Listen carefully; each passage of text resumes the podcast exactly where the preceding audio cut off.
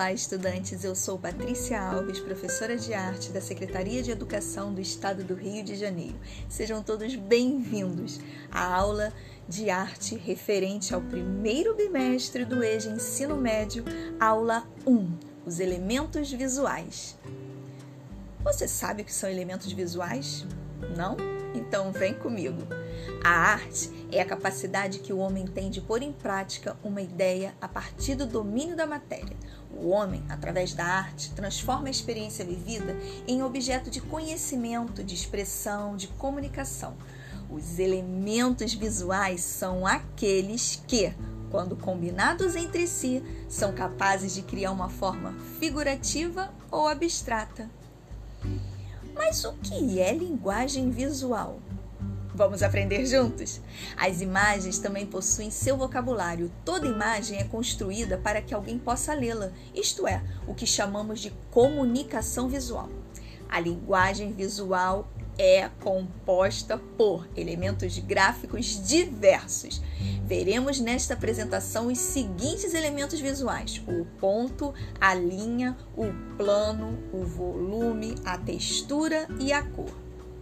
É importante observar que uma imagem é o conjunto desses elementos visuais que formam uma unidade. O ponto. Ponto, unidade de comunicação mais simples. Quando visto, pode dirigir o nosso olhar e colocado um próximo ao outro, pode dar ilusão de superfície ou de tonalidade. O ponto tem grande poder de atração sobre o olho humano, sendo ele natural, como um pingo d'água sobre uma superfície ou tendo sido colocado pelo homem para algum fim. Não é por coincidência que o ponto confere o final de cada frase. Ponto. Nenhum outro artista estudou e se apropriou tanto do ponto quanto George Serrat pintor impressionista do final do século XIX. Ele fazia parte do movimento denominado pontilismo. Mas o que é pontilismo? Pontilismo consistia em aplicar pontos de várias cores puras no quadro para criar a ilusão de profundidade em uma pintura. A linha. Linha é um conjunto de pontos que estão muito próximos, sendo impossível identificá-los independentes. Podemos dizer também que a linha é um ponto em movimento. A linha pode adotar formas muito distintas para expressar intenções diferentes. O plano, conhecido também como forma, é constituído pela união de várias linhas dispostas de forma a contornarem um espaço vazio. A forma delimita e separa um espaço, então, interno de um espaço externo, infinito.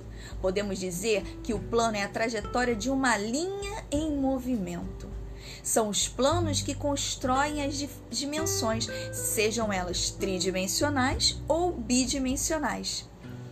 Volume Volume é o que está contido dentro de uma forma tridimensional.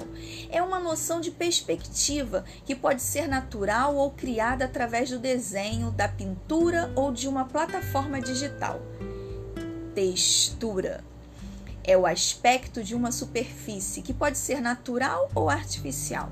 A textura é, por isso, uma sensação visual ou tátil ou seja, através da visão ou do tato, percebemos se uma superfície é quente ou fria, áspera ou macia.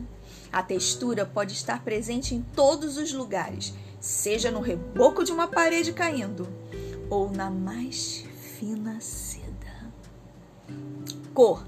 Sem a luz seria impossível ter as cores, pois elas só se revelam na sua presença. O físico inglês Isaac Newton realizou as primeiras experiências com cor e luz. Ele descobriu que um raio de luz é formado por sete cores: vermelho, laranja, amarelo, verde, azul e violeta. Ele criou o disco de Newton para mostrar a reposição da luz ao pintar as sete cores em um disco. E girando em alta velocidade, temos a união de todas as cores, gerando o branco.